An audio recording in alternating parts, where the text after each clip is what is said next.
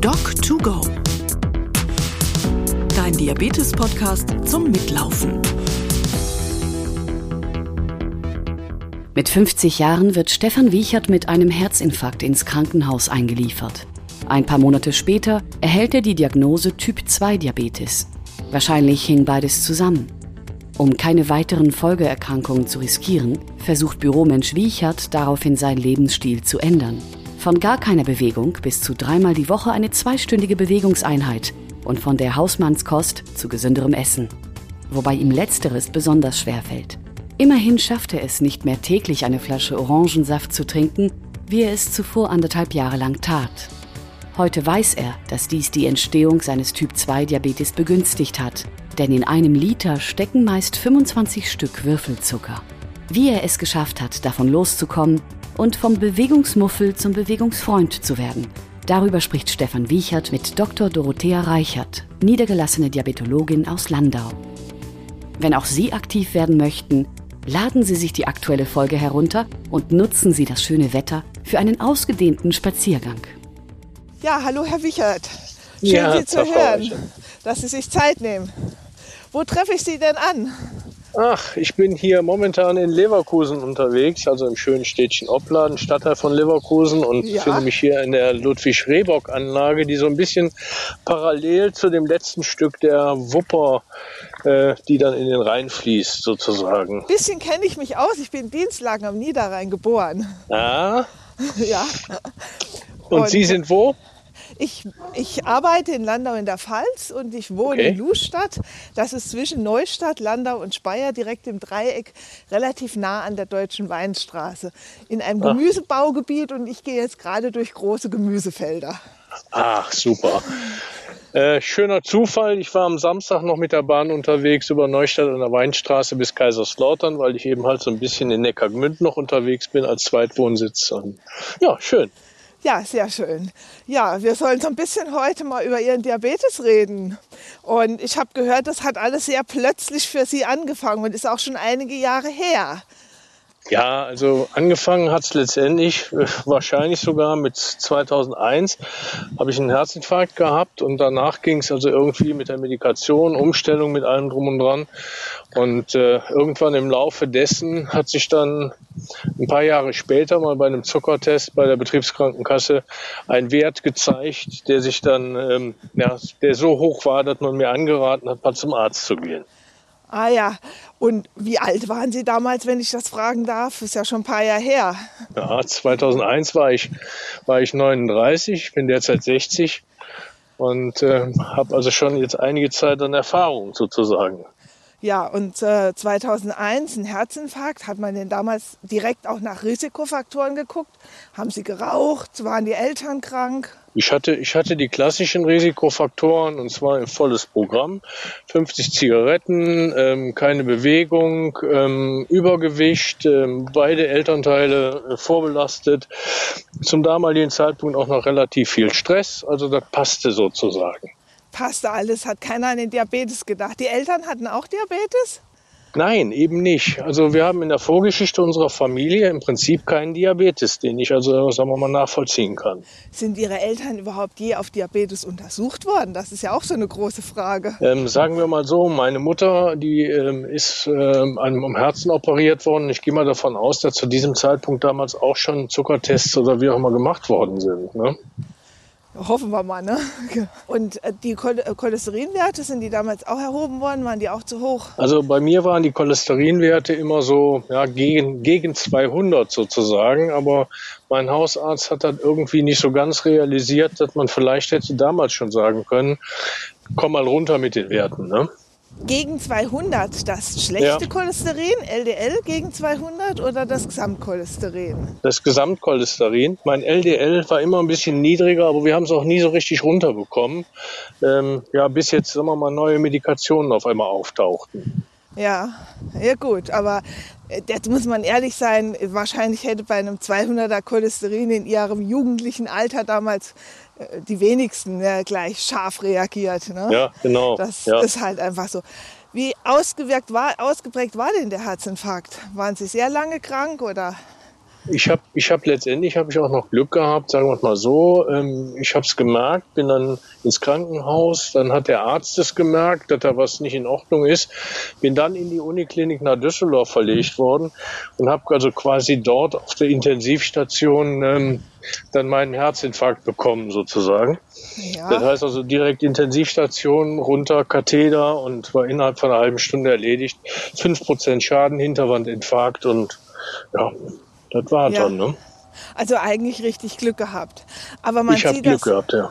Aber man sieht es ja sehr oft, dass um einen Infarkt herum selbst dann die Zuckerwerte wieder normal sind, auch wenn sie vorher gut waren. Und danach, wie sind Sie dann weiter betreut worden? Konnten Sie dann, haben Sie dann beim Hausarzt an einem Programm teilgenommen oder also ich habe von Anfang an alles das, was so als äh, Disease Management Programme sozusagen bekannt ist, ja. dann auch direkt genossen und bin ab da quasi viermal im Jahr bei meinem Hausarzt gewesen, aber eben halt auch ähm, in den ersten Jahren immer mal wieder jährlich zu einer Untersuchung in der Uniklinik in Düsseldorf, habe am Anfang noch Katheter gesetzt bekommen zum Schauen.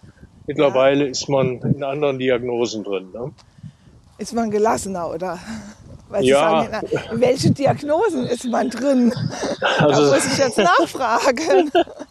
Also in der Regel, in der Regel mache ich also ein Belastungs-EKG und ähm, habe auch schon mal, wie heißt das, Herz-CT oder sowas bekommen, ähm, um es einfach nochmal zu checken. Aber ich bin seit 21 Jahren so, dass man sagt, ähm, äh, tatsächlich nicht verschlechtert. Was haben Sie denn dann für Ihren Diabetes gemacht, damit Sie das so gut in den Griff gekriegt haben? Also mit dem Diabetes, naja, ich, ich habe mich ein bisschen an den Diabetologen gehalten. Das heißt also, habe ein paar Tabletten genommen, damals noch die Metformin direkt in höchster Dosierung und habe eben halt gelernt, dass ähm, Bewegung, die wir ja jetzt gemeinsam auch machen, ja wunderbar, ähm, ne? ne? Ja, dazu führt, dass man eben halt relativ schnell auch seinen Blutzucker mal runterbekommt. Ne? Habe mich dann essenstechnisch umgestellt, naja, und viel eben halt vom Kopf her sozusagen ähm, zu versuchen, mit Fett einzusparen, den Zucker einzusparen, ein bisschen ja. was mehr zu bewegen, sich gegebenenfalls eben halt auch anders ja, auf, auf Situationen einzustellen und nicht mehr so dolle aufregen zu lassen. Ja, wie klingt denn das? Sie haben vorhin gesagt, Sie hatten einen sehr stressigen Job. Und da frage ich mich ja natürlich, äh, wenn ich so einen stressigen Job habe, wie ich das dann reduzieren kann, dass ich mich nicht mehr so aufregen lasse. Haben Sie dafür ein Geheimrezept? Ja, Geheimrezept ist relativ, aber man, man stellt sich einfach um. Man merkt eben halt, dass der Körper dann vielleicht dann doch wichtiger ist als zehn Stunden arbeiten und ähm, geht eben halt auch mit anderen Dingen ganz anders um. Also im Sinne von, ähm, ja, man, man versucht eben halt sich ein bisschen weiterzuentwickeln, auch vom Kopf her und ähm, realisiert, dass man, dass, dass ich sag mal, die Umstände, die man dann so eben halt hat, ob das beruflich oder privat sind, einen nicht mehr so ganz einfangen. Ne? Ja, das klingt ganz einfach. Hat der Arbeitgeber Sie denn dabei? Aber Umsetzung halte ich für äußerst schwierig. Haben Sie Unterstützung durch Ihren Arbeitgeber? Sie haben ja einen sehr großen Arbeitgeber äh, ja. bekommen. Also wir haben direkt von Anfang an die, die Beziehung bei uns in dem Bereich ist also sehr gut gewesen. Und dann hat man eben halt den sowohl die Vorgesetzten als auch die Kollegen haben eben halt mit mitgelitten auch. Das war für die halt auch ein Schock. Ja, und danach ja. sind eben halt auch die Tätigkeiten ein bisschen umgestellt worden und ähm, ja, alle haben im Prinzip mitgemacht und insoweit hat es mir dann auch so ja, extrem geholfen. Ne? Das hört sich ja gut an. Hat es denn im Betrieb auch, gibt es auch Präventionsmaßnahmen? Gibt es Möglichkeiten im Betrieb sich zu bewegen? Ich habe so mitgekriegt, die machen, glaube ich, eine eher sitzende Tätigkeit oder täusche ich mich da?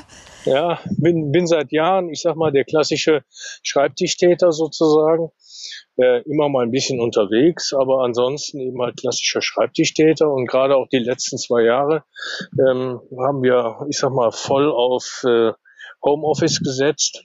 Und ähm, bedeutet natürlich, dass man dann selber nochmal sich ein bisschen motivieren muss. Ne? So nach dem Motto, dann geh doch mal in die Stadt oder geh jetzt doch mal, geh jetzt doch mal mit dem Doc ein bisschen in der Gegend rum. Ne? Äh, hab, hab aber auch eben halt ähm, eigentlich schon seit dem Herzinfarkt ein sehr intensives Trainingsprogramm bei mir. Ja, wie, wie gestalten Sie das? Erzählen Sie mal, weil das ist ja bestimmt für manch einen interessant. Der uns hier begleitet. Das ist auch deswegen interessant, weil es eben halt jetzt nicht, äh, ich sag mal, die Muckibude ist oder irgendwie draußen, sondern ich habe dann hin und her überlegt und habe mir also durchaus damals einen Ergometer gekauft und habe mir auch geschworen, das zu nutzen und habe mittlerweile ein Programm, was so ungefähr ja zwei Stunden geht.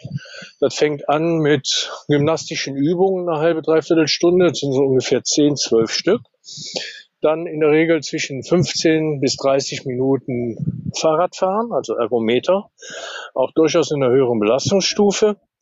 Dann ein wenig ähm, Entspannungstraining, Meditation, 15 Minuten.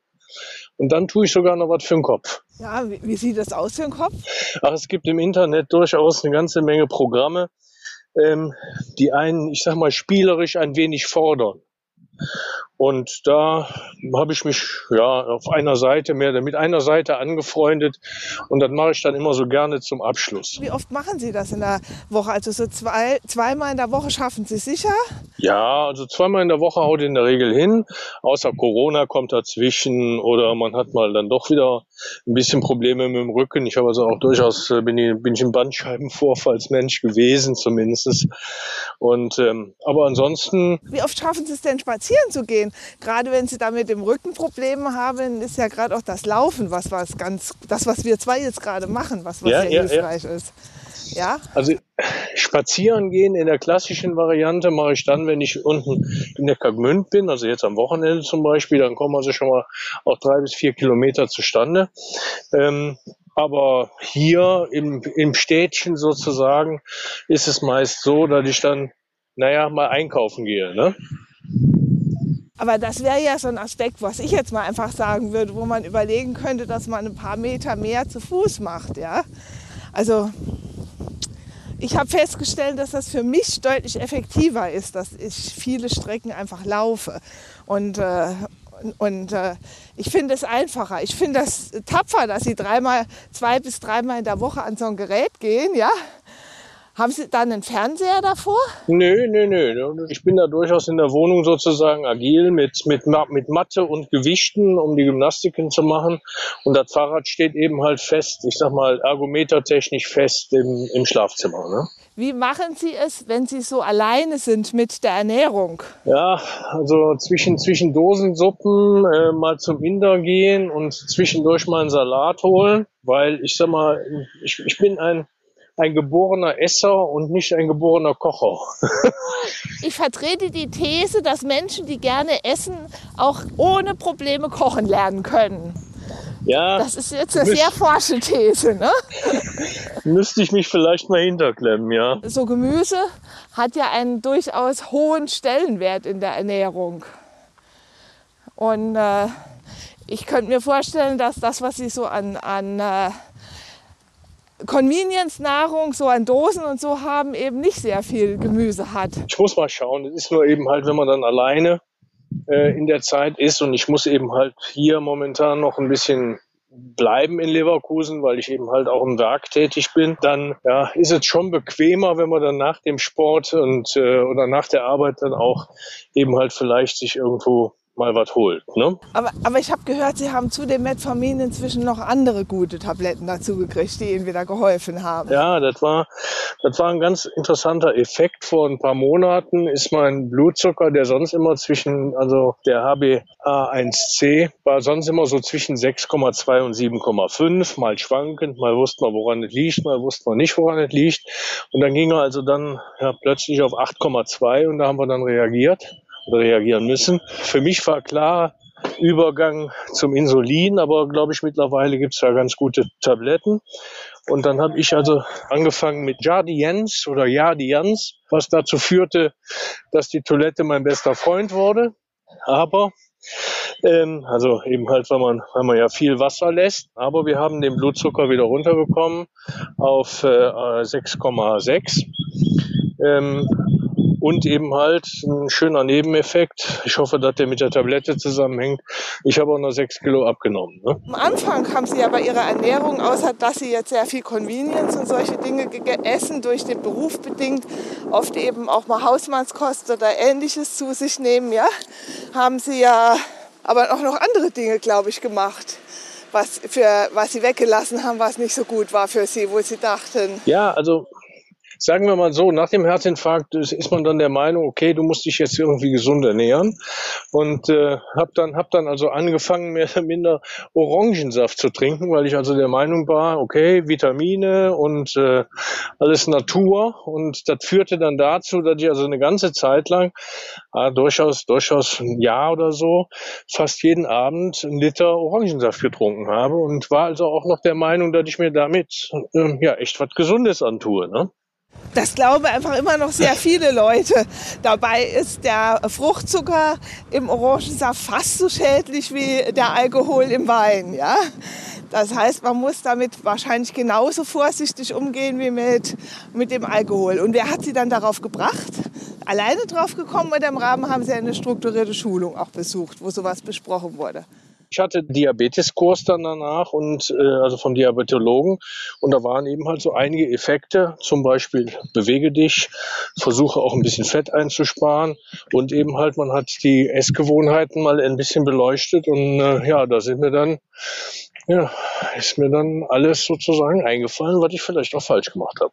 Ja, aber da gäbe es ja so ein paar Tipps, die Sie jetzt noch mal mit in das Jetzige nehmen können. Wie stehen Sie denn zu Rohkost? Also ich habe zu Hause durchaus äh, Gemüse in Frischform auch da und ähm, nehme dann auch noch ein bisschen Obst zu mir. Äh, da wäre dann die Frage eben halt, inwieweit das dann ähm, kontraproduktiv ist, aber ich esse gerne Äpfel und ich esse auch gerne Orangen. Ja, da muss ich leider sagen, die muss man auch sparsam einsetzen. Gerade Äpfel und Orangen haben durchaus auch einen großen Fruchtzuckeranteil, ja. Aber man darf davon schon essen am Tag, ja. Man sagt so 200 äh, Gramm Obst ist noch in Ordnung, ja. Es sei denn, sie steigen auf Beerenobst um, ja. Also viel weniger haben zum Beispiel Erdbeeren, Himbeeren, Heidelbeeren. Da sind sie zum Beispiel besser mit unterwegs, ja. Und man kann ja auch zusätzlich zum Obst versuchen, dann eben Radieschen oder solche Sachen zu essen, weil das hilft oft sehr gut. Ja, dann werde ich mal umsteigen. Ja, schon mal, schon mal ein prima Tipp. Auf der anderen Seite, ich meine, gut, mal, das ist mal eine Orange am Tag, wobei ich jetzt nicht weiß, wie viel Gramm die hat. Also Sie müssen immer davon ausgehen, dass äh, 100 äh, Gramm Obst von Orangen, Äpfeln und ähnlichem haben so ungefähr eine KE, also circa 10 Gramm Zucker. Und wenn Sie Beerenobst nehmen, können Sie das Doppelte davon essen. Und das finde ich ist ja eine gute Sache, ja. Man kann auch im Winter mal äh, Joghurt sich machen mit gefrorenen Beeren durch. Die sind ja da manchmal besser verfügbar. Ja, das denke ich. Wie gestalten Sie das denn so jetzt im Moment in der Motivation?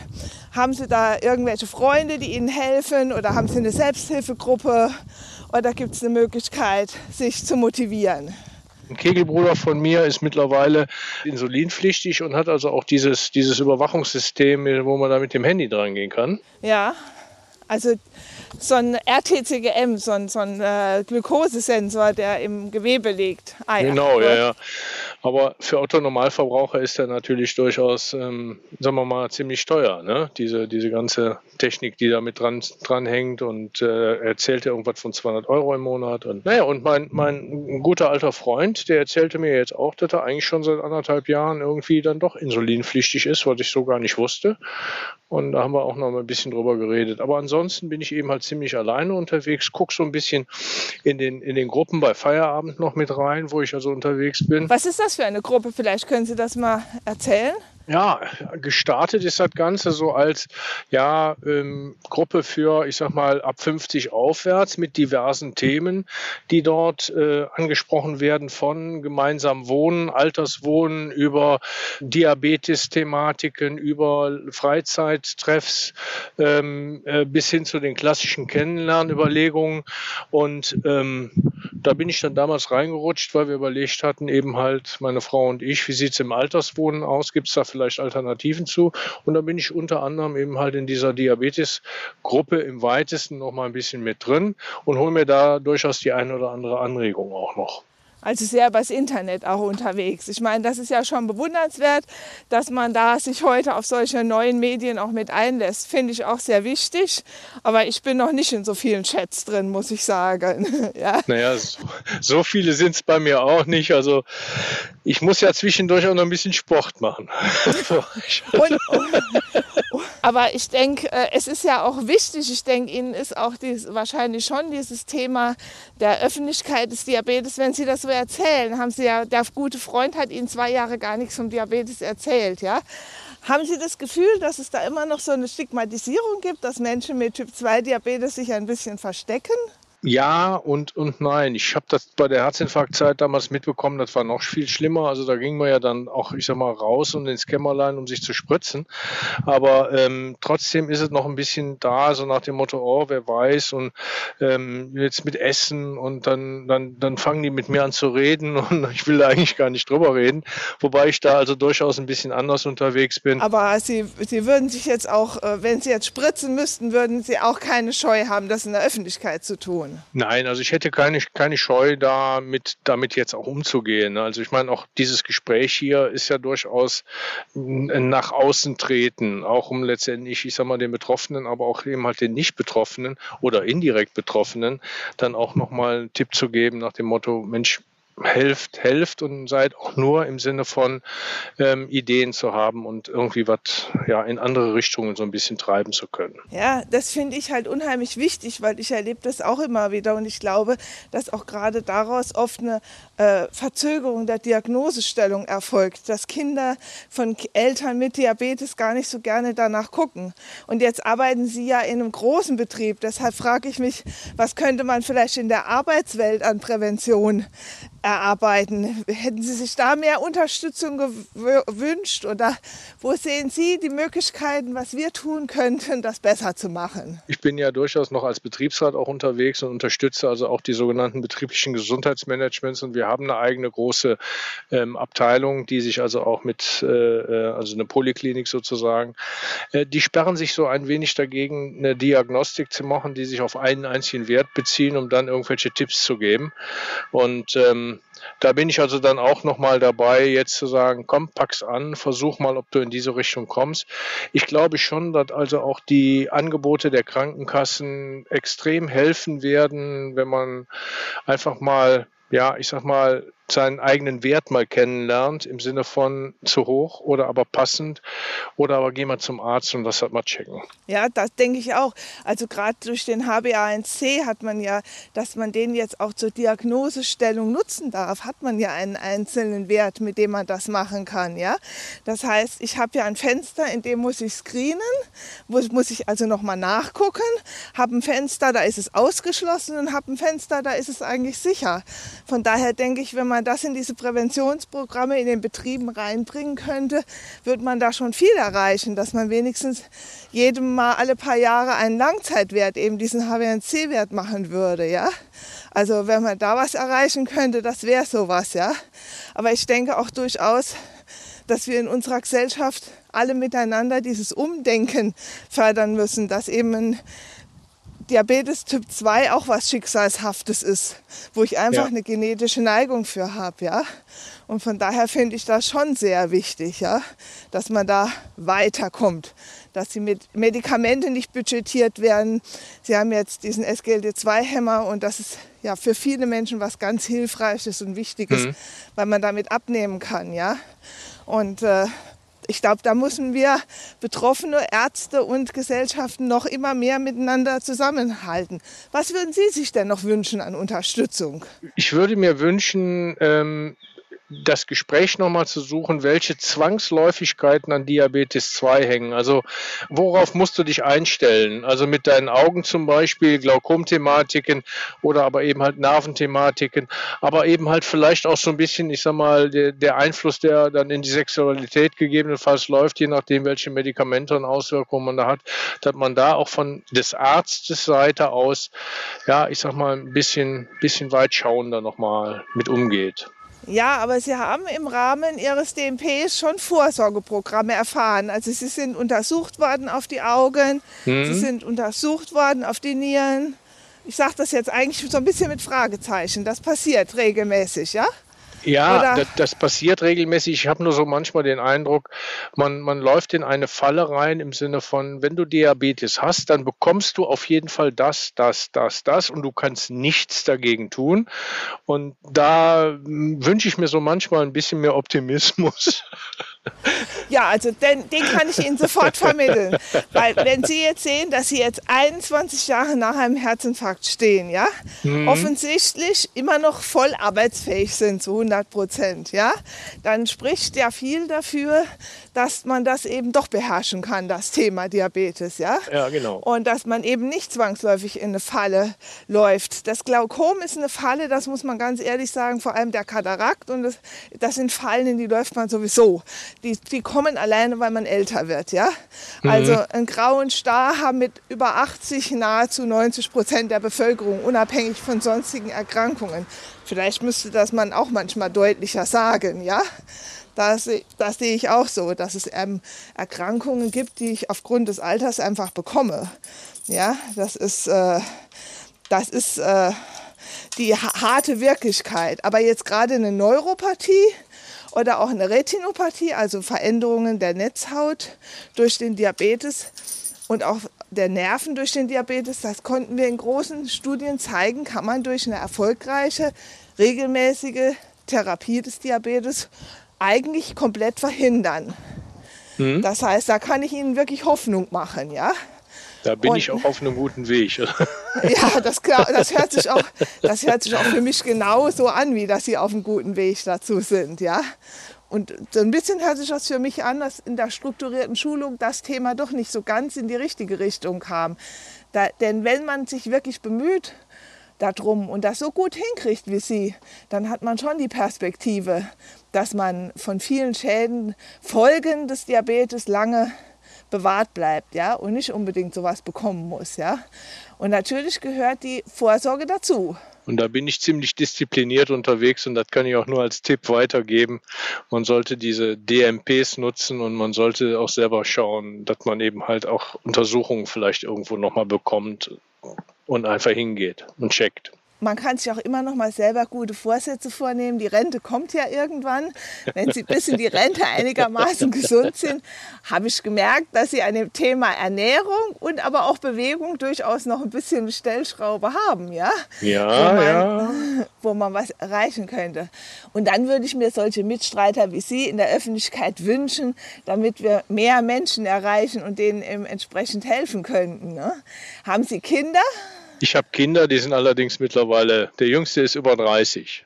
Haben die sich denn schon mal nachschauen lassen, wie ihre Werte so sind, was Blutfett und sowas angeht? Die sind sensibel oder sensibilisiert zum Thema Herzinfarkt, als auch letztendlich Zucker. Das finde ich schon mal sehr gut. Also ich glaube, das ist das, was wir eigentlich als Verantwortung unserer jüngeren Generation mitgeben müssen. Mhm. Und dann, dann hoffe ich, wie gesagt, auch sehr, dass unser Gesundheitssystem irgendwann dazu kommt, dass wenigstens solche Glukosesensoren mal ab und zu auch für einen Mensch, der kein Insulin spritzt, erschwinglich sind, weil ich glaube, sowas wie die Auswirkungen eines äh, Orangensafts auf den Blutzuckerverlauf sieht man natürlich in einem Sensor viel besser ja. als äh, und man kann eben auch mal ausprobieren, was passiert mit Obst. Und ich glaube, das muss ich ja nicht jeden Tag haben.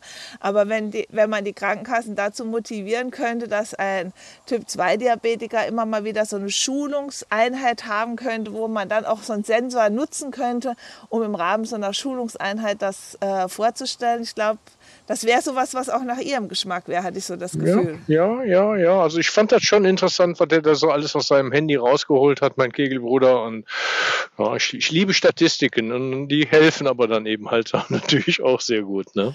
Ja, also man kann solche Sensoren sich auch mal probeweise schicken lassen von den Firmen, ja. Und die kann man ja heute alle, fast alle mit Handy nutzen, ja.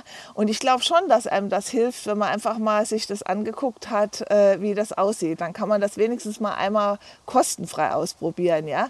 Weil ich glaube, es hat eben einen hohen Schulungseffekt, wenn man die eigenen Lebensangewohnheiten mal überprüft, mal guckt, welche Suppe oder welche Dose welchen Einfluss auf die eigene Ernährung hat. Gut, und die Medikamentenentwicklung, die geht auch weiter. Da wird in den nächsten Jahren auch noch einiges auf den Markt kommen. Sie haben das Thema Sexualität angesprochen. Äh, ich hoffe, dass da für Sie das Problem im Moment nicht zu groß ist, aber auch da gibt es ja Medikamente, mit denen man sehr gut nachhelfen kann. Ja, nur nicht, wenn sie einen Herzinfarkt hatten. Das ist ein bisschen. Gut, das kommt darauf an, wie belastbar sie heute wieder sind. Ja? Ja, ja. Direkt danach wird sich das keiner getraut haben. Und, und der Beta-Blocker war erstmal auch eine Zwangsmedikation. Ja, Ja, das genau. ist so, das, das ist so, äh, da gebe ich Ihnen völlig recht. Aber auch da sollte man dann mal mit dem Kardiologen drüber reden, wie die Belastbarkeit ist und was möglich ist. Ja? Hm. Die, die echte Einschränkung ist tatsächlich das Nitrospray, also das äh, Spray oder die Tabletten, die die Herzkranzgefäße Ja. direkt im Anfall weitstellen. Das ist die wahre Kontraindikation. Ansonsten kommt es eben darauf an, wie stabil man ist, wie gut war die Rekonstruktion der Gefäße. Mhm. Also da würde ich dann schon noch mal mit dem Kardiologen das Gespräch suchen, wenn das ein Thema für Sie ist. Das Danke für den einfach Tipp. mein Rat, ja. Danke, danke. Se- Seit 2001 ist da ganz viel Wasser durch den Rhein geflossen und, durch, den Neckar, und durch den Neckar auch. Also Mhm. Durch ich glaube, das, sieht, ja, man- genau. ich glaub, das sieht man auch inzwischen etwas lockerer. Und natürlich sollte ein Kardiologe dann immer mit am Boot sein, wenn man dann solche Medikamente nimmt. Aber Mhm. da hat sich auch einiges getan. Und da halte ich das auch für sehr wichtig, dass man einfach noch mal das schafft. Wie haben Sie es denn geschafft, nicht mehr zu rauchen? Das ist auch noch ein Tipp für viele, die vielleicht heute mit uns spazieren gehen. Ich, ich weiß nicht, ob ich das als Tipp nehmen kann. Die letzte Zigarette habe ich auf dem Weg zum Herzinfarkt geraucht und ich hatte äh, ja 50 Stück quasi bis zu dem Zeitpunkt pro Tag geraucht. Und ähm, ja, ich hatte, ich war noch klassisch zwei Wochen im Krankenhaus und durfte nicht. Und ähm, dann fing bei mir an, der Kopf zu arbeiten nach dem Motto, was ist jetzt mit dir gerade passiert? Und ich glaube, dieses darüber nachdenken, dass man ja eigentlich so das Licht am Ende des Tunnels vielleicht auch gerade gesehen hatte, hat mich dann ähm, ja keine keinen Gedanken mehr eine Zigarette verschwenden lassen. Ja, und danach Und das Ist hat das tatsächlich bis heute gehalten, weil ja keine einzige. Also, weil oft ist es so, dass dieses Licht am Tunnel an so einem, bei so, einem, äh, so einer schweren äh, Geschichte zwischendrin eben mal nur einige Jahre anhält und dann doch wieder die Sucht äh, übereinkommt. Aber, aber sie haben auch in der Familie sind sie geschützt. Also ihre Frau und ihre Kinder rauchen nicht. Also sagen wir mal so, die haben eine ganze Zeit lang geraucht, auch danach noch geraucht. Ähm, ich äh, hatte da, also sagen wir mal, da nicht unbedingt die Unterstützung, aber ich wollte sie auch nicht, weil ich sage, okay, ähm, ich muss da durch. Das war, war der Zeitpunkt noch, wo sie auch in der Gastwirtschaft noch rauchen durften. Ne? Also sollte Ja. ich mich da so ein bisschen kasteien dann. Ähm, ich hatte, ich hatte keine, kein, keine Gedanken dran. Das war in den letzten 20 Jahren vielleicht vier, fünf, sechs Mal für eine Millisekunde, wenn überhaupt. Und das war es dann. Ne? Ja gut, Also das, insoweit klopfe ich jetzt auf das hier durchaus vorhandene Holz, aber ja. ja gut. Äh, Gibt es denn noch irgendeine Frage, die ich Ihnen fachlich beantworten könnte für die Zukunft? Oder ein Rat? Nein, also ich glaube, das, was ich jetzt auch mitgenommen habe von Ihnen, kann ich mich nur für bedanken und werde das ein oder andere sicherlich dann nochmal wieder bei mir auch umsetzen oder das ein oder andere Gespräch mit einem Kardiologen führen. Dann muss ich sagen, war das ein sehr, sehr nettes Gespräch und ein sehr netter Spaziergang, den wir miteinander geführt haben. Genau. Und ich wünsche Ihnen wirklich alles Gute und ganz viel Gesundheit für die nächsten Jahre. Ihnen auch und ja, viele Grüße an die Pfalz sozusagen. Ja, gerne, werde ich ausrichten. Danke. Auch für diese Episode von Doc2Go bedanken wir uns für die freundliche Unterstützung bei Böhringer Ingelheim, Novo Nordisk und der IKK Klassik. Alle Episoden von Doc2Go finden Sie überall, wo es Podcasts gibt und natürlich auch auf www.diabetes.de.org-podcast. Wenn Sie Fragen haben, Anregungen, Themenvorschläge, senden Sie diese gerne per E-Mail an info@diabetes.de.org. In zwei Wochen geht es bei unserem Podcast um Tipps zur dauerhaften Gewichtsreduzierung.